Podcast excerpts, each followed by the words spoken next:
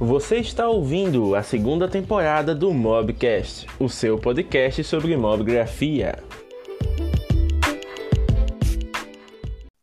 E aí, grande Yuri, bem-vindo. E aí, pessoal? E aí, tudo bem? Tudo certinho? Vamos lá. Pelo jeito tá tudo ok. Né? Estamos aqui ao vivo, né? testando uma tecnologia nova aqui, Yuri. A gente está online simultaneamente também no Facebook e no YouTube, então vamos ver no que vai dar isso aqui. Cobaia, é isso? Vamos ver, é, exatamente. depois de entrar aqui, então. Estamos aqui ao vivo também no canal do Mobgrafando e na página do Mobgrafando.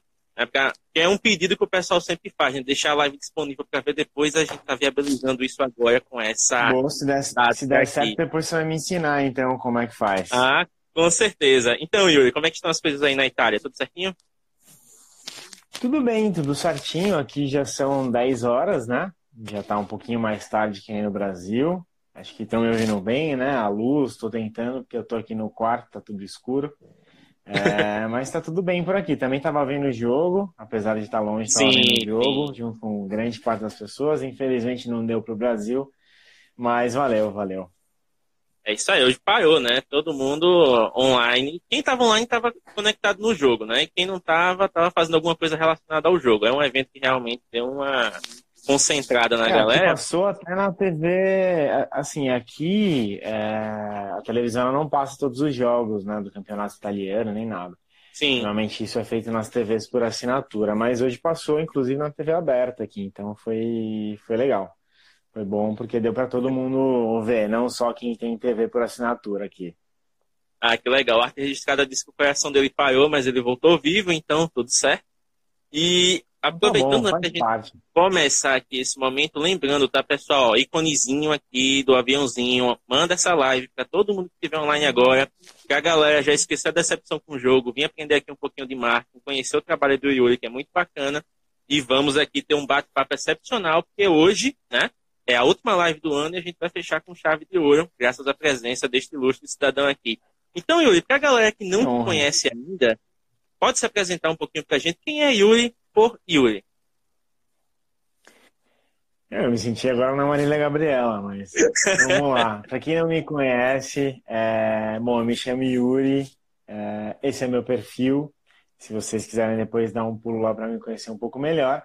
Mas eu trabalho com marketing há bastante tempo, na verdade. Então, eu tenho 31 anos, mas trabalho desde os 16. E aí, no marketing, a partir dos 18, mais ou menos, né? Eu passei por agências de publicidade por algumas grandes empresas aí do mercado. E minha última experiência, que foi, é, que é a mais recente, talvez onde mais me ouviram aí, foi na Asus, onde eu ajudei a Asus a se transformar na quarta maior marca Android do Brasil, liderando o marketing lá.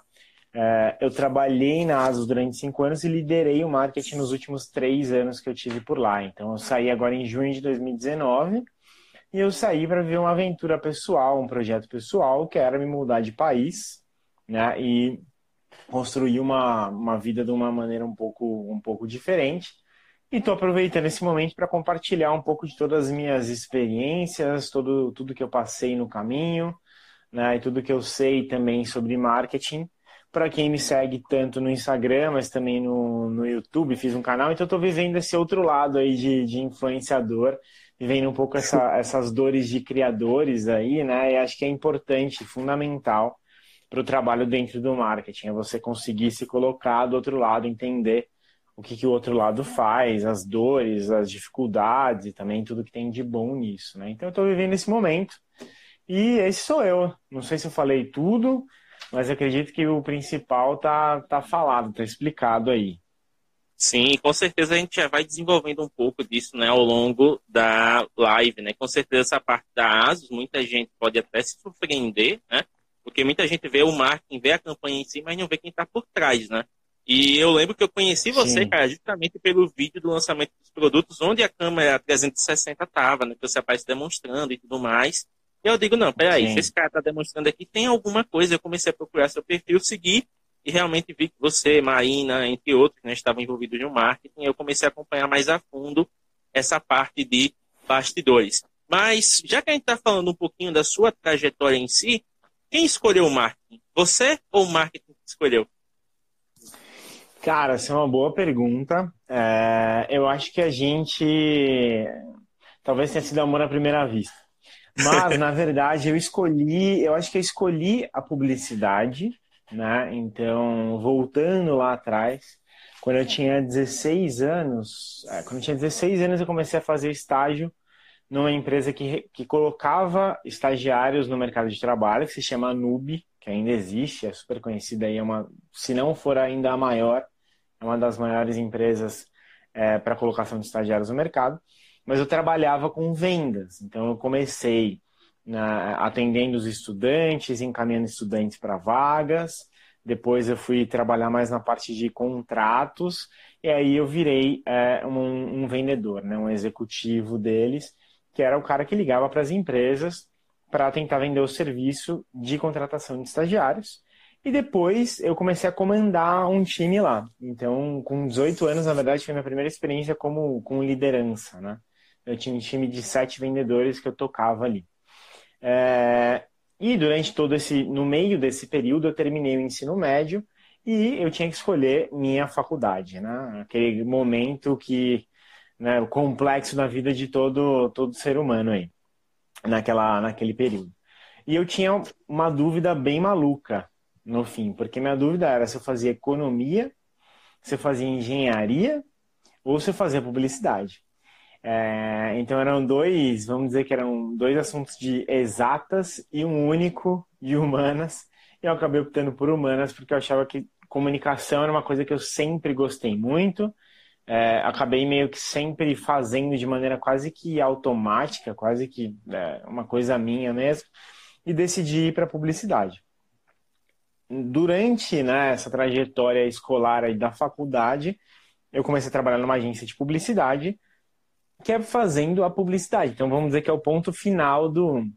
Não final, mas é quase que o último quilômetro ali da corrida do marketing, né? Então tem toda a estratégia por trás, etc chega para uma agência que faz a campanha, que é o que as pessoas no fim veem na televisão, na internet, ou seja lá onde for.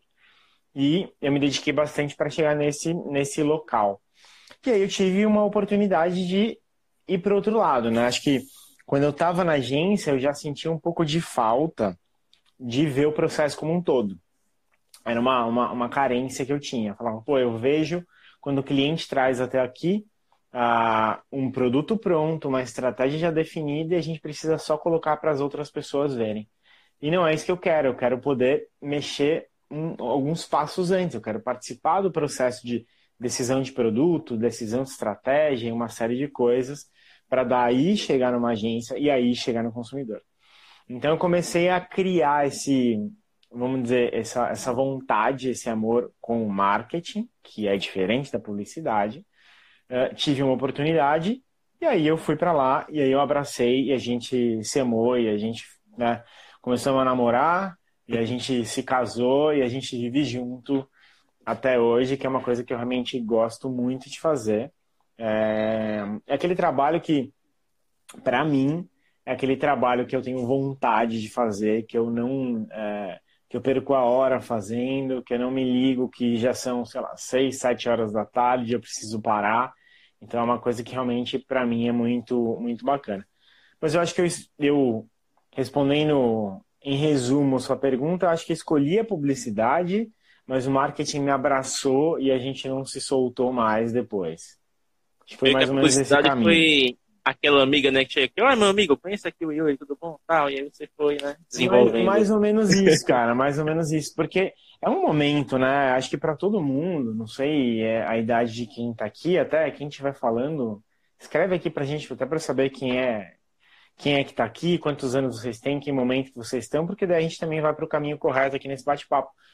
Mas é um momento da vida que a gente não sabe muito bem o que a gente quer, né? A gente tem algumas ideias, a gente sabe que a gente gosta de fazer XYZ, mas é difícil você escolher a sua carreira, é difícil você escolher o seu futuro quando você tem 18 anos. Né? Eu entrei na faculdade, como eu faço aniversário mais fim do ano, eu entrei na faculdade e tinha 17 anos, eu tinha acabado de fazer 17 anos. Então, assim, qual é a chance de eu conseguir já ter tudo definido na minha cabeça com 17 anos o que eu queria pro resto da minha vida, né? Então, por sorte, né, eu acho que deu esse match de carreira e de, e de faculdade, é, mas tem muita gente que não consegue fazer isso e tá tudo bem, tá tudo bem. Com certeza, né? Cada, cada um tem o seu tempo de encontrar a sua, né, habilidade, a sua carreira. A carreira vai sendo construída, né? Então, como você mencionou, você começou visando a publicidade e acabou se encontrando no marketing, né? Então, nem sempre aquilo que você escolhe de primeira é aquilo que realmente vai né, se tornar o seu ganha-pão diário, digamos exatamente, assim. Exatamente, exatamente. Até porque às vezes a gente nem conhece o outro lado. Né? A publicidade, para mim, é... eu tinha um contato, minha mãe trabalhava para um grande publicitário e eu comecei a ter esse tipo, esse contato, comecei a entender um pouco mais. Ele me ajudou muito até para conhecer pessoas no começo e tal. E, e depois a gente vai, vai estruturando a carreira e vai direcionando para o caminho que a gente acha correto ali. Olha só que massa. Inclusive, tem uma pergunta aqui do Tiago, mas eu vou deixar para responder mais tarde, porque ela já é mais específica. Tiago, não se, não se preocupe que a gente vai perguntar ela já. Mas, Yuri, uma coisa que eu vi que ah, depois que você né, entrou nessa jornada pessoal de ir para outro país, de né, começar realmente a buscar os próprios objetivos, né, de certa forma que ainda não você já foi visando né, construir família, já viveu uma realidade diferente, você passou a produzir mais conteúdo, né? Você passou a a produzir conteúdo sobre marketing, sobre marketing de influência, meio que desmistificar algumas coisas. Como é que você está se sentindo agora sendo um produtor de conteúdo?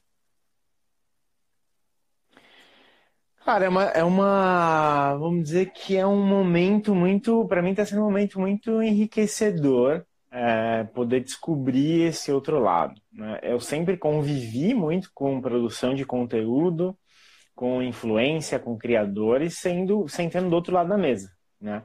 Sendo a pessoa que contratava essas pessoas ou que, quando a gente olha para o conteúdo, contratava empresas ou parceiros para fazer esse conteúdo. Óbvio que tem muito da nossa aprovação, não só minha, mas do time que trabalhava ali, mas tem pessoas fazendo, né? Então, você acaba olhando de uma maneira diferente, que é completamente diferente de ter que sentar, ter que roteirizar um vídeo, ou ter que pensar em qual tipo de post vai fazer, qual tipo de assunto se pode falar, né? quer ligar o radar diário de estar tá andando na rua, pô, isso aqui é uma coisa que é legal e linka com uma outra coisa, né? Então, eu lembro que quando eu estava quase começando com essa história pessoal de, de criação de conteúdo, né?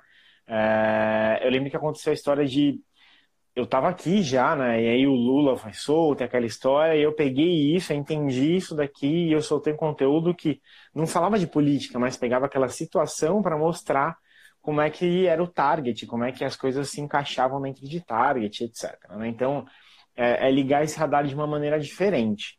Mas isso tudo começou, cara, quando eu vim para cá, é, e nesse processo de mudança, eu comecei a me entender melhor, um, um autoconhecimento um pouco mais intenso do que, que eu gostava de fazer, é, de alguns, não em propósitos, mas de coisas que me davam gosto e que realmente me faziam bem.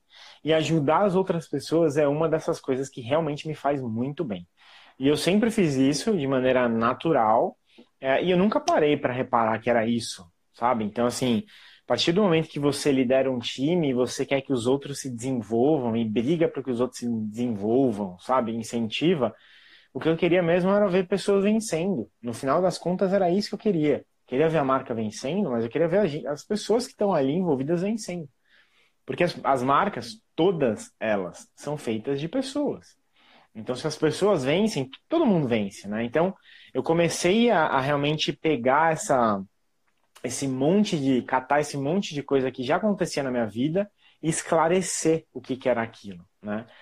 E aí eu falei, pô, eu trabalho com isso há tanto tempo, eu tenho conhecimento, né?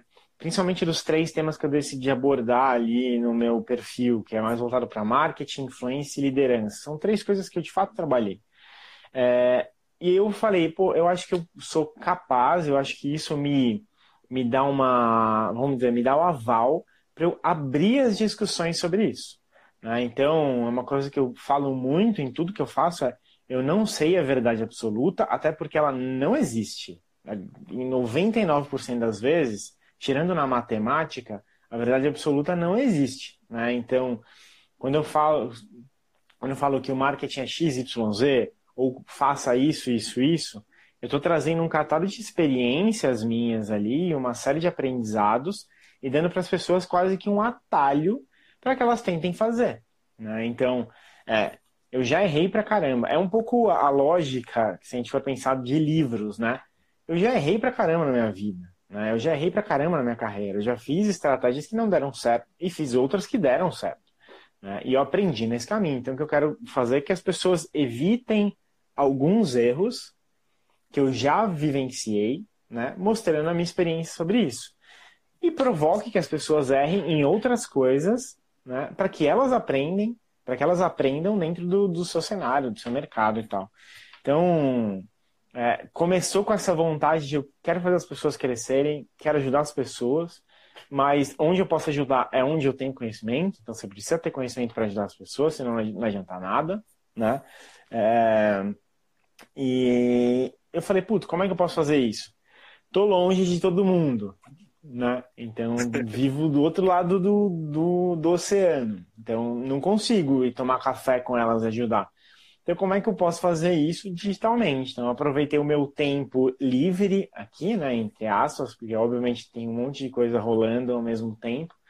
Mas eu aproveitei esse tempo livre para começar a desenvolver esses conteúdos e tenho estudado bastante sobre isso. E que eu acho que é incrível é poder viver esse outro lado entender as dores desses criadores para poder falar mais ainda sobre criação, sobre influência. Então, assim, começar a ver não só do lado da empresa, que é uma coisa que eu já vivenciei durante pelo menos cinco anos com muita intensidade, mas do outro lado.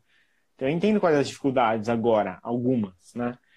É, então, acho que isso, isso tem sido enriquecedor, que é Fala-se muito sobre empatia, que é fundamental para tudo na vida, mas para o trabalho de marketing talvez seja ainda mais fundamental, porque se você quer que a pessoa do outro lado se convença de determinada coisa, você precisa pensar como ela, para você entender quais as, os mecanismos que você vai usar para convencê-la, né, para poder explicá-la. Então, mas é, é, isso é transcende empatia, porque eu não estou me colocando no, no lugar da pessoa. Eu realmente fui lá, sentei no lugar dela e falei, agora é o que eu vou fazer. Né? Então acho que isso tem, tem sido super enriquecedor, assim, e eu já incentivo todo mundo antes de, de qualquer coisa, realmente às vezes tentar sentar num lugar diferente, tentar fazer uma coisa diferente. Acho que é importante. Olha só, pessoal, como vocês puderam ver, né, estamos falando com alguém que realmente entende do que está falando. Olha só essa pequena introdução que ele fez, né? E já tem uma pergunta, e eu até que já vai. Mas só foi um introdução? Essa foi a introdução. A gente já tem pergunta aqui da audiência que já vai usar esse seu expertise aí. Pergunta da Larissa Sanches, né? Que ela perguntou o seguinte: Poderia detalhar as principais diferenças de marketing e marketing digital e quais as perspectivas do ramo no futuro? Como você já tem uma experiência de 16 anos né, na área, você passou praticamente por essa transição, né, da chegada do digital até a sua ampla difusão. Como é que você encara isso hoje? Como é que você pode explicar isso para a Larissa? Tá bom. Tá falando um pouquinho, mas eu acho que eu entendi. Pegar as diferenças de marketing, marketing digital e o futuro, né? O que a gente entende Isso. daqui para frente. É, cara, eu acho que foi muito. Vamos, vamos lá. Eu vivi essa transição sem querer, ou querendo, não sei, é, na minha carreira. Porque o meu primeiro trabalho como publicidade foi na maior agência online do país naquela época, que foi em 2009, que é a agência Clique, que foi comprada por grupos grandes, etc. E hoje ela não existe mais como esse nome, mas existe ainda toda a história dela, né? Então eu vi o marketing digital ali é, fervilhando ainda quando, cara, tudo que a gente sabia fazer era banner, né? Quando se falava só em banner. Então é uma coisa muito maluca que isso já é muito velho, vamos dizer assim. O banner já é só um pedacinho desse, desse tamanho assim dentro de marketing digital. Mas qual é a grande acho que, diferença entre marketing e marketing digital? O marketing, é, o marketing como assunto, ele tem vários caminhos. Né? Então, vamos imaginar que o marketing é o universo todo. E dentro desse universo do marketing, tem vários países ali. Né? Então, um desses países, vamos dizer assim, é o marketing digital. Assim como tem o marketing de influência, assim como tem o marketing direto, assim como tem o inbound marketing, outbound marketing e várias outras coisas ali, né? É, marketing de permissão, bom, tem muita coisa dentro desse mundo de marketing. Então, qual é a principal diferença entre marketing e marketing digital? É que marketing digital é uma parcela do mundo de marketing, né? E quando a gente fala em digital, a gente já consegue entender qual é o caminho disso. Marketing digital é o que está dentro das telas, seja do computador, seja do celular. Agora começa a entrar até as Smart TVs. Então, tudo que você acaba colocando, talvez por internet, talvez seja um, um ponto-chave ali, né? A conexão, acaba sendo marketing digital. E dentro do marketing digital também tem caminhos. Então, tem dentro do marketing digital tem o banner, né? tem o SEO, tem o conteúdo, tem as redes sociais. Então, é, é realmente uma coisa que vai se ramificando até criar todas as, as estratégias, né? Mas o que é importante é, dizer é o marketing digital é um pedaço do marketing. O marketing como um todo, e talvez essa seja uma das suas próximas perguntas, então talvez eu já adiante ele aqui, não tem muito bem uma definição dele. Né? Eu seria, inclusive, imprudente se eu desse uma definição para ele aqui. É, obviamente, tem olhares diferentes do marketing. Né? Então, Kotler diz uma coisa, a Associação de Marketing Americana diz outra, é, e aí tem outras referências que vão dizendo coisas, é, algumas semelhantes, outras bem, bem diferentes. Eu até fiz um vídeo sobre isso no meu canal do YouTube que eu abordo quatro pontos de vista diferentes de marketing. Mas, no modo geral, existem acho que dois é, caminhos de pensamento. Um que é o mais enraizado, inclusive mais antigo, e que vem lá da época de, de Kotler, está muito relacionado a mercado, né, a interesses mercadológicos, que é como você despertar o interesse, resolver as necessidades de, de uma pessoa de maneira mercadológica, através de uma troca. Então, o marketing ajuda a despertar esse desejo pela troca. Normalmente, as empresas têm um produto ou um serviço que eles trocam pelo tempo da pessoa, pelo dinheiro da pessoa para resolver alguma coisa dele, né? Para resolver alguma necessidade ou então algum desejo da pessoa. Então, esse é o mais comum quando se pensa em marketing, né? Até falam muito de, ah, vou fazer marketing disso aqui. Que na cabeça das pessoas é divulgar. Divulgar uhum. para que o outro lado conheça e que venda, no fim das, no fim das contas. Então é uma coisa muito mais mercadológica.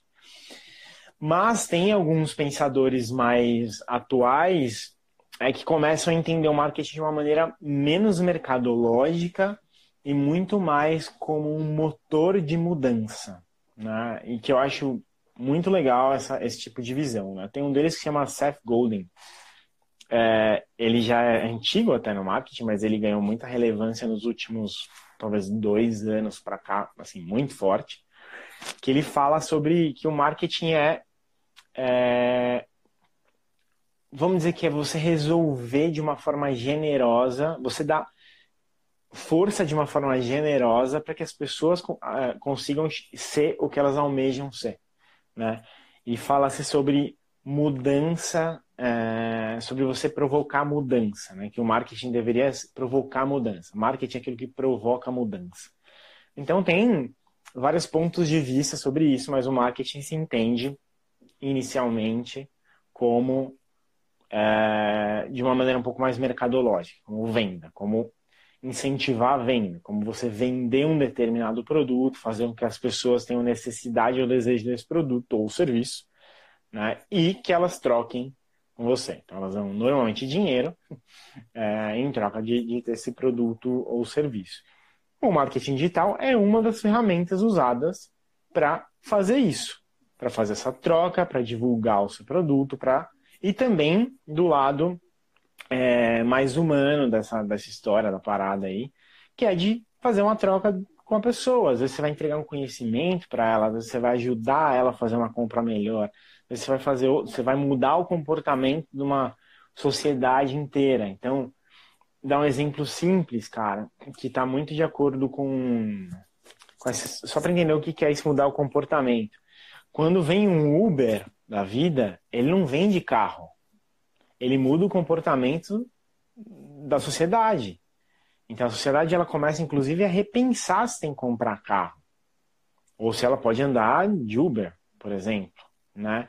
É, ela começa a mudar o, o jeito que as pessoas pensam para isso.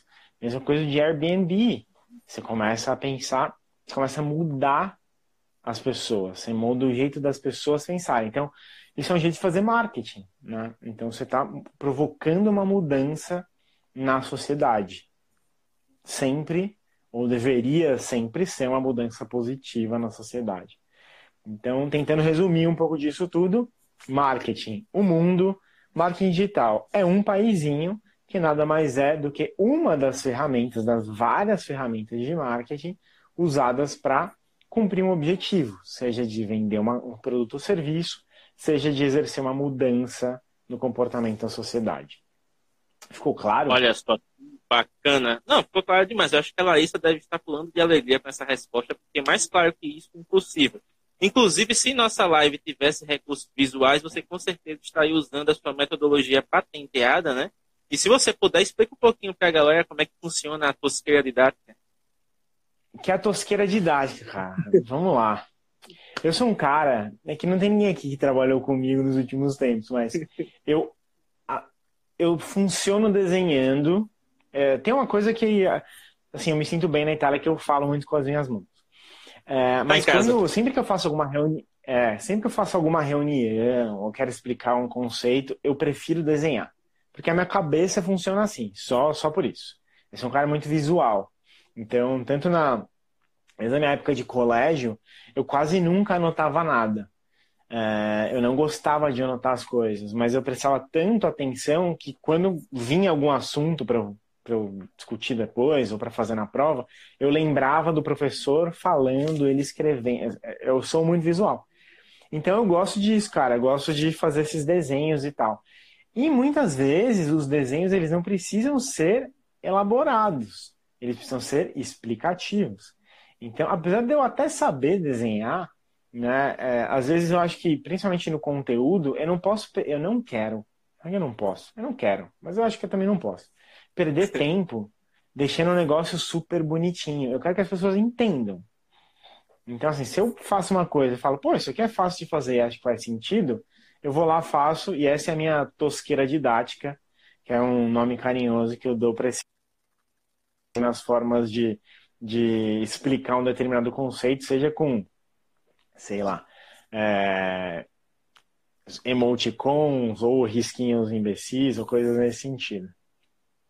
Mas é, Olha, foi daí eu, que nasceu, esse meu dom de desenho. O pessoal, o pessoal pode ver ela em prática né, no, no seu canal. Óbvio, ele está mais elaborado no seu canal, agora você faz né, algumas, algumas partes da edição e tudo, que é um negócio bacana, mas o conceito é o mesmo, né, só muda a mídia. Aproveitando, né, agora sim eu vou resgatar a pergunta que o arte registrada que o Thiago fez antes, porque o Fernando Biscaio, ele acabou perguntando algo que complementa, certo? Então, Yuri, você é um cara que Vamos tem lá. passagens pela Nextel, tem passagens pela Motorola também, que você pode até comentar algo a respeito né, em seguida. Mas o pessoal aqui na live está curioso pela sua passagem na Asus, né? Então, o Tiago, né, o arte registrada, ele perguntou o seguinte. É, você trabalhou na Asus quando ninguém direito no Brasil conhecia ainda a força e a qualidade da marca. Sem dúvida, foi uma das maiores dificuldades. Poderia detalhar os desafios dessa época? Tá, vou detalhar um pouco os desafios e vou tentar falar de uma forma bem generalizada, tô até ficando com calor aqui. Ficando de uma forma generalizada o que rolou, tá? É, sobre Motorola eu vou passar muito rápido, mas só para vocês entenderem, a Motorola foi minha primeira experiência pós agência de publicidade. Então foi lá que eu conheci o marketing, na verdade. O marketing, eu trabalhei com marketing mesmo. E entrei lá na, minha, na época de Atrix, né, aquele que tinha uma, uma lapdoc, quem é mais tecnológico aí, foi naquela época que eu fui para a Motorola, só que eu cuidava de todo o portfólio Nextel. Então eu cuidava de todos os rádios. Então eu fui para lá para lançar os primeiros smartphones é, rádio. Né? Teve uma época, quem é mais antigo, que a Nextel era um era o desejo, a Nextel no Brasil era quase que o iPhone hoje, né? As pessoas queriam ter a Nextel, né? Ter o radinho, até porque era engraçado, mas era até um sinal de status, porque existiam algumas regras para você ter Nextel e uma delas era a renda. Né? Então, isso servia até como um sinal de status, que é um pouco do que tem hoje na, na Apple. Né? Então, eu cuidava de todo esse portfólio de, de Nextel. Então, assim, foi uma experiência incrível, porque a Motorola é uma empresa, bom, enorme, né? Tem um potencial muito grande e eles têm uma velocidade muito forte, um ritmo muito forte de trabalho. Né? Então, é, eles são a segunda marca do Brasil hoje, né, em número de vendas e tudo mais. Não é à toa, né? porque realmente a galera que está lá rala demais e tem velocidade para fazer, tem sangue nos olhos, então realmente e, e, disputam com grandes players e sempre conseguiram ser muito forte. Então isso é bem bem legal assim. Desde a época de V3, né, lá atrás, que até voltou agora o V3, né, repaginado, mas desde aquela época, até muito tempo depois, é, venceu muito. E aí teve, é, daí entra o Google e uma série de coisas e tal. Então eu acabei saindo na entrada do Google, eu saí da Motorola, é, e aí um tempinho depois eu fui para a Nextel. Só para já matar esse, esse seu, sua dúvida de Motorola aí. É, agora vamos lá, sobre Asus, né? Foi engraçado na história como um todo. Eu fui para Asus, cara, é, eu trabalhava já há algum tempo em, em telefonia e eu vi na ASUS uma oportunidade de trabalhar em tecnologia, mas não em telefonia. Eu falei, pô, eu vou para lá. Uma ex-chefe minha da Nextel me chamou para ir para lá para coordenar o time de marketing. Ela era gerente de marketing naquele momento. Ela falou, putz, eu preciso de alguém para ajudar a, coordenar o time aqui, fazer o negócio rodar. E acho que você é a pessoa certa. Bom, como eu olhei essa oportunidade, foi, pô, eu vou, vou para uma empresa de tecnologia, mas que não fala só, não fala de telefonia. Então eu vou para lá, vou vender notebook, vou vender outras coisas, vai ser legal para caramba, vai aumentar o meu portfólio né, de, de conhecimento e tal. Cheguei dentro da Asus, o primeiro projeto que eu peguei foi o primeiro lançamento do Zenfone. Eu falei, cara, não é possível, mas eu vim para cá para fazer outra coisa. E a primeira coisa que eu recebo para fazer é um smartphone. Então era eu voltando para telefonia. Ele falou, porra, não consegui sair de telefonia mas tudo bem.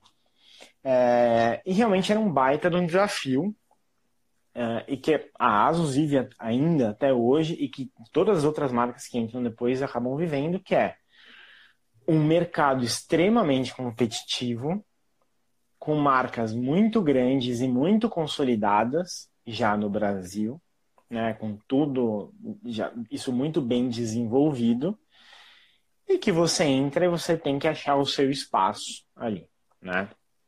O que é, o que é extremamente importante. Então esse era o grande desafio. Era uma marca, a Asus é e sempre foi uma marca muito grande e mundialmente muito reconhecida. Só que no Brasil não tinha isso, porque ela só vendia notebooks.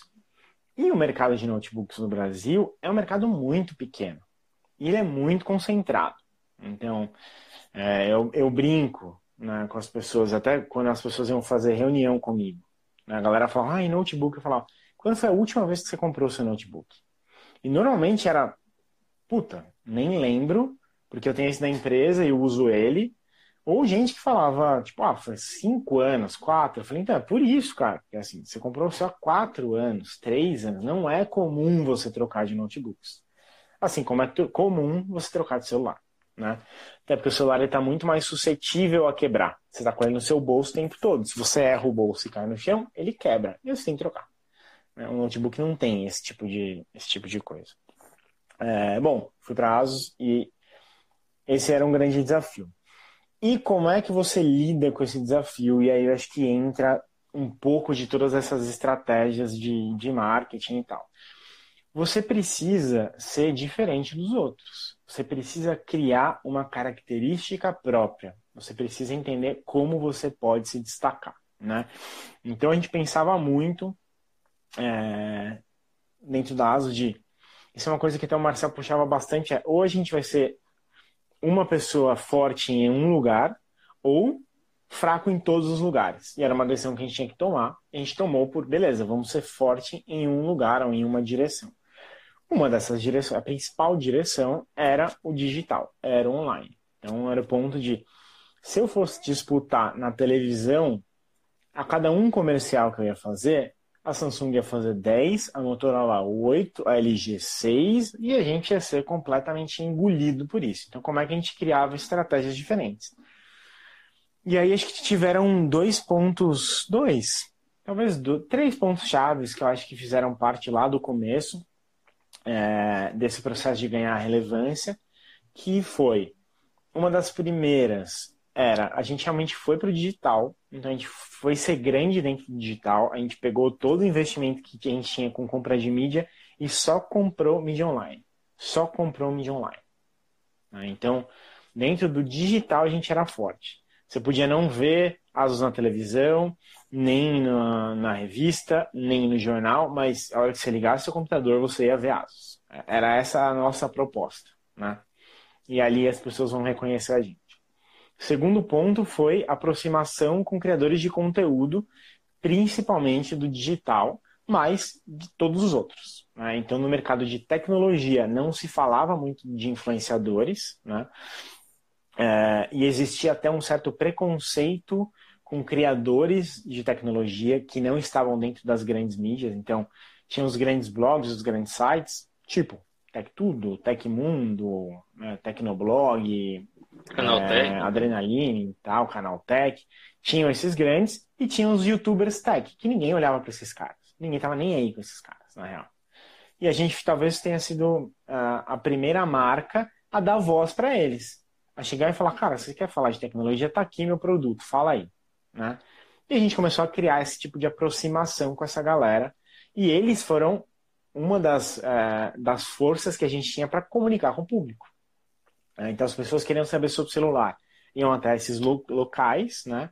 A gente teve a visão, talvez a sensibilidade e a humildade de entender que não era só nas grandes redes, né, que as pessoas iam, não eram só nos grandes sites, mas que esses caras estavam falando com uma galera e falando de um modo diferente, né? É, e a gente abraçou esses caras. Né? Então, acho que essa foi a segunda coisa.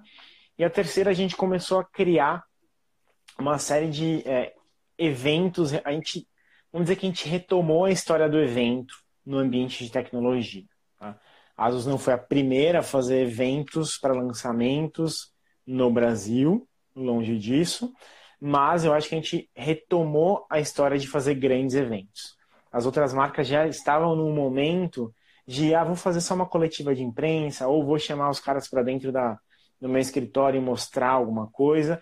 E a gente começou a fazer, a gente via não só alguns fãs da marca, é, que nem sempre a gente colocou gente fã lá dentro, foi uma vez ou outra que a gente conseguiu fazer isso, mas a gente envolvia o varejo, então a gente trazia os compradores, a gente trazia os vendedores das lojas, a gente trazia esses caras de tecnologia, inclusive os youtubers que não eram chamados para os outros eventos, e a gente começou a retomar essa história de, de eventos grandes no ambiente de tecnologia, tanto que as outras empresas, na sequência, começaram a de novo fazer os eventos. Elas já faziam no ano passado, elas deixaram de fazer por uma estratégia, e aqui, gente, de novo, eu falo que eu falo sempre no meu perfil não tem verdade absoluta. A estratégia das outras empresas tinha ido para um outro caminho. A gente fez uma outra estratégia naquele momento que chamou a atenção, o que é ótimo para uma marca pequena chamar a atenção.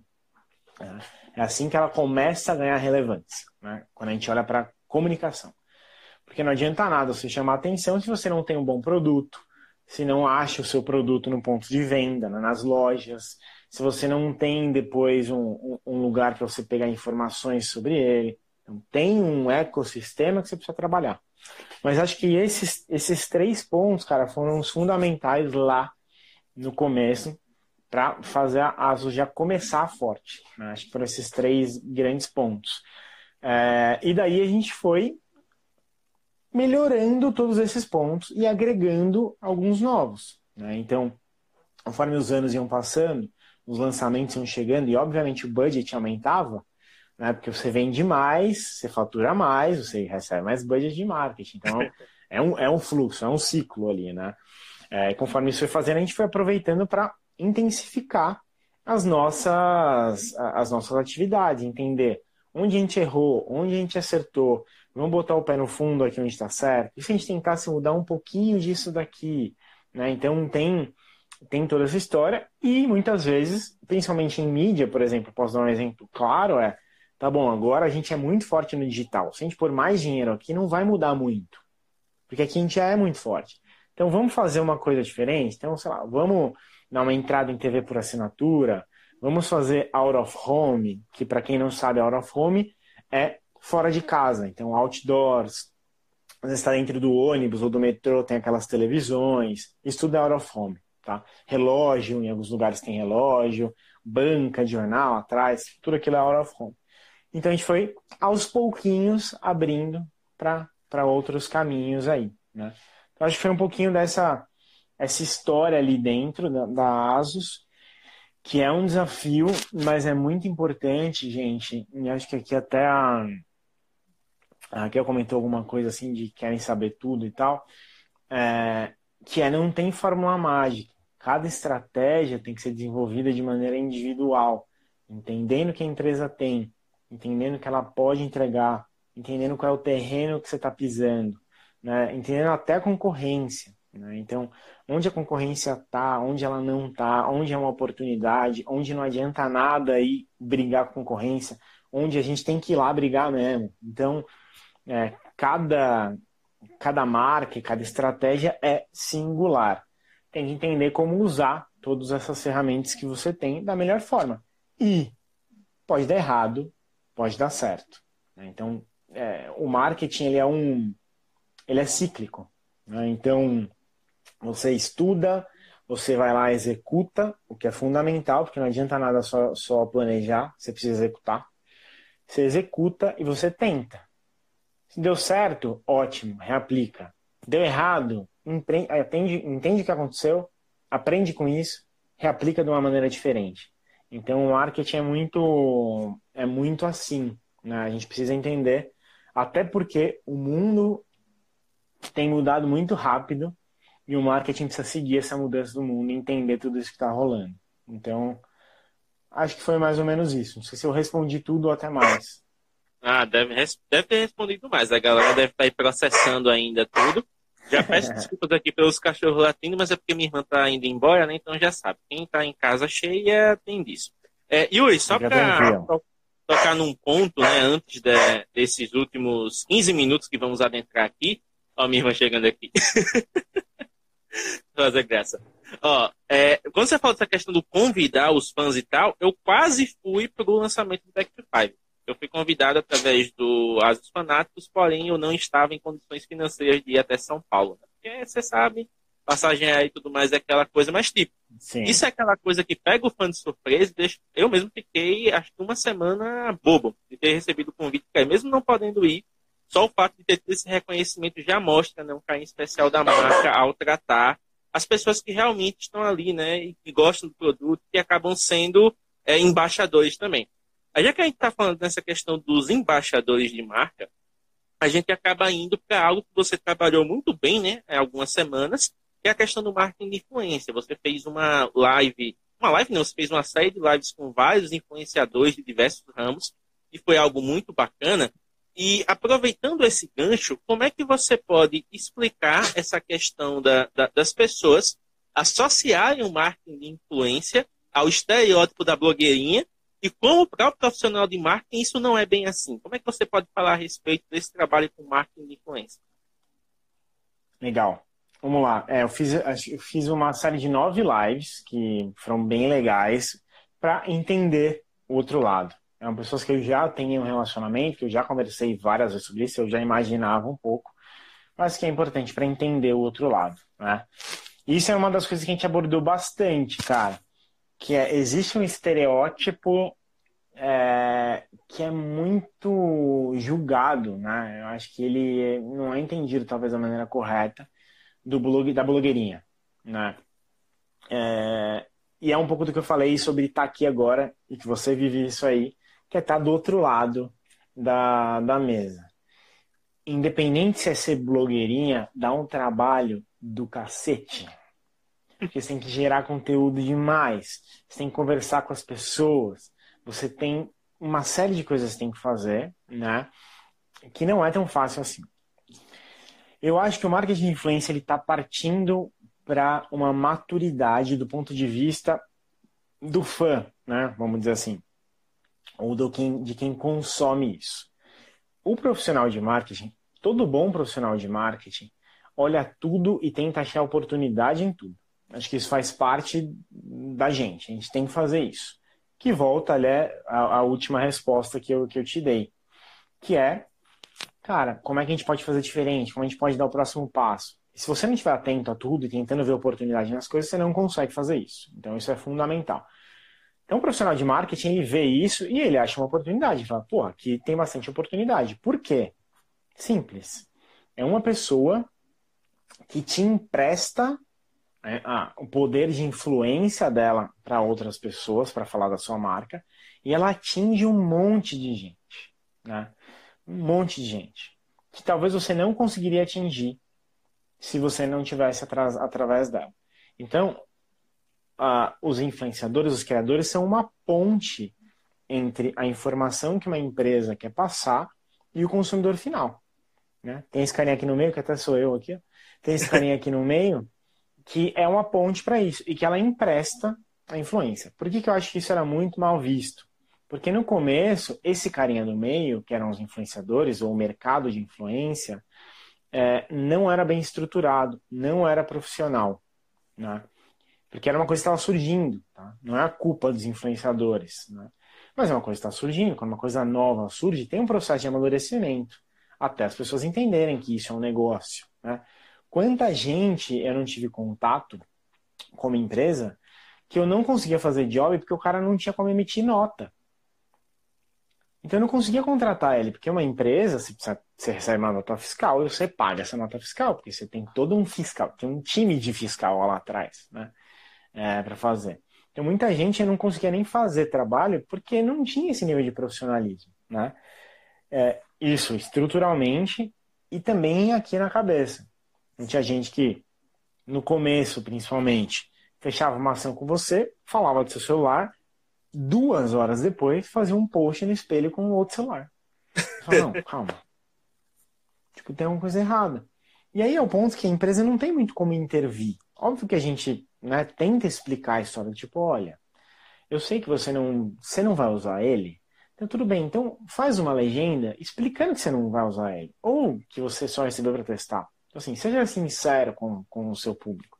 Mas nem sempre assim. Às vezes o trabalho é tão automático, cara, que você manda uma ideia de mensagem, né? Eles dizem, ah, mas dá uma, uma ideia. Ah, isso aqui é uma ideia. O cara copia e cola. Copia e cola. Então, assim, ele nem altera. Isso lá atrás, tá? Isso mudou muito. Então, o mercado hoje é muito mais profissionalizado, tem muito mais estrutura. As pessoas entendem a responsabilidade delas de influenciar outras pessoas. Então, isso é uma tendência que cada vez mais fica mais profissional e que as empresas aprendem a trabalhar de uma forma diferente. E precisa entender também até é, as redes sociais, né, os algoritmos e tal. No começo, Instagram era ordem cronológica, então todo mundo via. Depois não é mais todo mundo vê, então o número ele perde relevância. Então tem uma série de coisas que as empresas também aprendem como, como trabalhar, tá? É, mas é uma coisa que eu acho que está muito perto de um processo de maturidade bom, vamos dizer assim. Já cresceu muito esse mercado. E que eu acho que o tempo vai ser é, fundamental para mudar o pensamento das pessoas sobre é blogueirinho, não é blogueirinho e etc. Por que, que eu acho que por que, que eu acho isso, cara? Porque com todas as mudanças, principalmente de algoritmo, mas da vida das pessoas, né? Então, algumas coisas pequenas, mas tirou o número de likes, já não entrega para todo mundo. Né? As pessoas cada vez têm menos tempo para consumir, as pessoas cada vez se preocupam mais em perder menos tempo procrastinando e tal. Então, eles vão começar a consumir, a pessoa por trás aqui da tela, vai começar a consumir só o que é de fato relevante. Então, se quem está ali gerando conteúdo não gerar algo relevante, vai perder relevância. E quanto mais ele perde relevância, menos ele impacta pessoas. E quanto menos ele impacta pessoas, menos as empresas querem falar com ele. Então eu acho que quem não gera conteúdo é, vai acabar perdendo força ou sumindo, não sei, mas com certeza perdendo força. E quem está ali ralando todo dia vai ganhar relevância, vai ganhar maturidade, vai se profissionalizar, vai entender a responsabilidade que ele tem influenciando pessoas, e esse mercado tende, né, em dado momento, a também, vamos dizer, receber a atenção necessária que deveria receber para as pessoas que consomem.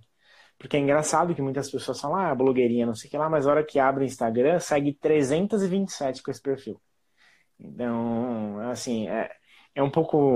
O humano tem um pouco disso, né? Às vezes critica uma coisa porque não consegue estar tá lá, né? ou porque não é ele que está se beneficiando dessa forma. Mas esquece de ver todo o trabalho que está por trás. É famosa, ninguém sabe. Todo mundo vê as pingas que a gente toma, mas não vê as, a, a, a, as nossas quedas, né? Então é mais ou menos isso às vezes o mundo do o mundo social. Caramba, muito legal. Júlio, a gente está aqui com sete minutos agora restantes, né? Então eu vou abrir a última pergunta aqui, que é do. Fernando Biscaio. Você já tem um vídeo dedicado para isso no seu canal, que você pode até indicar depois, mas ele perguntou sobre o seu processo de saída da ASUS. Você tem como dar uma pincelada com relação a essa parte, né? já que você saiu da ASUS para se mudar para a Itália? Vamos lá, processo de saída da ASUS. Foi um processo de decisão pessoal e só, tá? Primeiro ponto, para todo mundo entender. Eu, com a minha mulher, a gente decidiu, a gente começou a entender a nossa vida, a gente está num momento de vida diferente, a gente decidiu, na verdade, mudam as prioridades, né? Então, algumas prioridades que a gente tem é a gente quer ter uma família no futuro, a gente quer construir uma vida um pouco diferente e tal. E em São Paulo é muito complexo. Não sei onde você mora, mas São Paulo é muito complexo, é muito custoso, é inseguro, é uma série de coisas que tem lá. É, então, foi uma decisão pessoal abdicar da minha carreira momentaneamente, vamos dizer assim, para tentar construir uma coisa completamente diferente. Né? Então, eu tomei essa decisão, a gente teve um tempo de preparação, é, eu avisei a empresa com antecedência, eu ajudei na contratação de um sucessor, eu treinei esse sucessor, entreguei tudo isso para a empresa para poder sair de uma maneira tranquila né? e com a minha consciência principalmente tranquila de que eu fiz o meu trabalho 100% do tempo o melhor que eu pude. Né? Não adianta nada entregar um monte de resultado e no final deixar a empresa na mão. Uma empresa que também me deu tanta coisa. Né? Me deu reconhecimento, me deu oportunidade, me deu salário, fez tudo isso. Então foi mais ou menos esse processo que, que eu tive de descer uma saída. Minha mulher é italiana e a gente decidiu vir para cá porque tem família e tem toda uma estrutura aqui que a gente poderia usufruir é, nesse, nesse começo. E aí está sendo super legal porque além de criador, isso começa tira a gente da zona de conforto e uma série de ideias estão pipocando aqui de coisas que se podem fazer, etc. Que provavelmente mais para frente vocês vão começar a ouvir algumas coisas aí também. Ah, com certeza. Quem começa a te acompanhar não vai deixar né, de, de, de, aproveitar o seu conteúdo. Você é um cara que posta no Instagram, você é um cara que posta no LinkedIn, você posta no YouTube também. Você está atuando em quantas mídias hoje? Com foco, foco mesmo, é, Instagram e YouTube. E o é, Facebook e LinkedIn eu quase que replico, mas eu tô revendo um pouco, um pouco disso, tá entendendo? Tô testando, a gente está testando aqui e aprendendo como é que funciona do outro lado. É, às vezes o conteúdo de um não funciona no outro, então tá nesse fluxo. Mas eu tenho os meus, meus focos é Insta, hoje Instagram e YouTube, ali tá todo o meu conteúdo. Show de bola. Yuri, cara, é, antes de mais nada, eu gostaria muito Deu de agradecer a você. Eu sim. Você tá conseguindo me ouvir bem? Tá conseguindo me ouvir direitinho? Cortou? Tá cortando, mas vez outra escuta. E agora? Voltou, Acho que agora melhorou, mas enfim. Ó, Yuri, eu gostaria muito de agradecer a você, cara, por ter aceitado o convite, né? Já estamos aqui em reta final de ano, geralmente as pessoas ficam com a agenda travada, já vão pensando né, em Natal, Ano Novo, tudo mais, curtir família. E você foi super solícito, aceitou aqui o convite, é, teve esse bate-papo bacana que com certeza vai ajudar muita gente. Já sabe que esse bate-papo vai ficar disponível no YouTube, vai ter podcast também depois do Spotify. E, cara, é uma honra realmente fechar esse ano de 2019 contigo. Dia 8 de janeiro a gente está fazendo dois anos, né? então já é um marco aqui do projeto. Existir durante dois anos e ter contato com tanta gente boa, gente do meio tech, gente como você que trabalha com marketing, gente da fotografia, enfim. A, a gente se considera um perfil multidisciplinar, porque a gente sempre busca inspirações em áreas diferentes para as pessoas verem que a, as coisas são construídas em diversas frentes, né? E para quem trabalha com fotografia, principalmente, o marketing é uma área muito importante no início da carreira, que é onde você realmente né, começa a se mostrar para o mundo e mostrar que tem um produto viável, que tem algo que pode agradar ao consumidor. Então, deixa esses últimos quatro minutos para você, para você chamar a galera para te seguir, para conhecer o seu trabalho. E, mais uma vez, muito obrigado por esse momento aqui. Quatro minutos tem bastante. Bom, eu que agradeço, cara. Eu que agradeço o, seu carinho e seguir. É, até comentei quando eu fiz os, os stories, é uma pessoa que segue há muito tempo esse processo. Então, você não me conhece de agora. Eu te conheço de trocar ideia um pouco agora, porque naquela época era uma coisa insana, né? De, de gente falando com a gente e de trabalho mesmo, que você acaba não, não tendo tempo para fazer uma série de coisas. Mas eu que agradeço esse convite, essa honra de ser o último é, desse ano. Depois até te mando umas fotos feitas por celular, se quiser usar. Opa, show. É, aqui da Itália. Já complementa aí essa live com outras, com outras, com outras coisas. Tá? Com certeza. É, mas, gente, é isso. Esse sou eu. Vocês me conheceram aqui um pouco. Quem não me conhece, meu perfil tá lá. Me manda direct, me manda mensagem, comenta. Às vezes abro coisa, é, caixa de pergunta.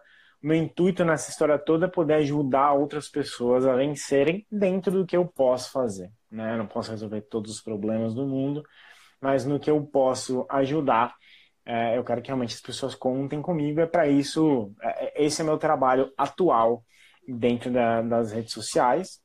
Então, vai estar tá lá um monte de coisa sobre influência, sobre marketing e liderança. Ano que vem vai ser pé no fundo, então estou usando até para me planejar esses, esses, últimos dias aqui. Ano que vem vai ser pé no fundo, real. É... E acho que é isso, cara. Muito obrigado de verdade por esse papo, foi muito legal, muito gostoso. E você também, precisando de alguma coisa, outras lives e coisas do tipo, me avisa que a gente está aqui para ajudar. Ah, tamo junto. Com certeza você vai voltar aqui, porque a galera aproveitou bastante esse bate-papo.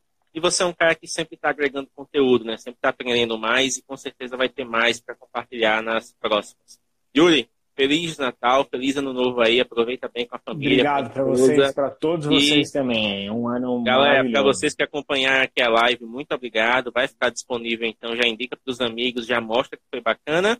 E é isso, um bom final de semana para vocês. Feliz Natal, feliz Ano Novo, que agora o Mobigrafando só volta com conteúdo assim ano que vem. Então até a próxima e até Falou, mais. gente. Um abraço, tchau, tchau.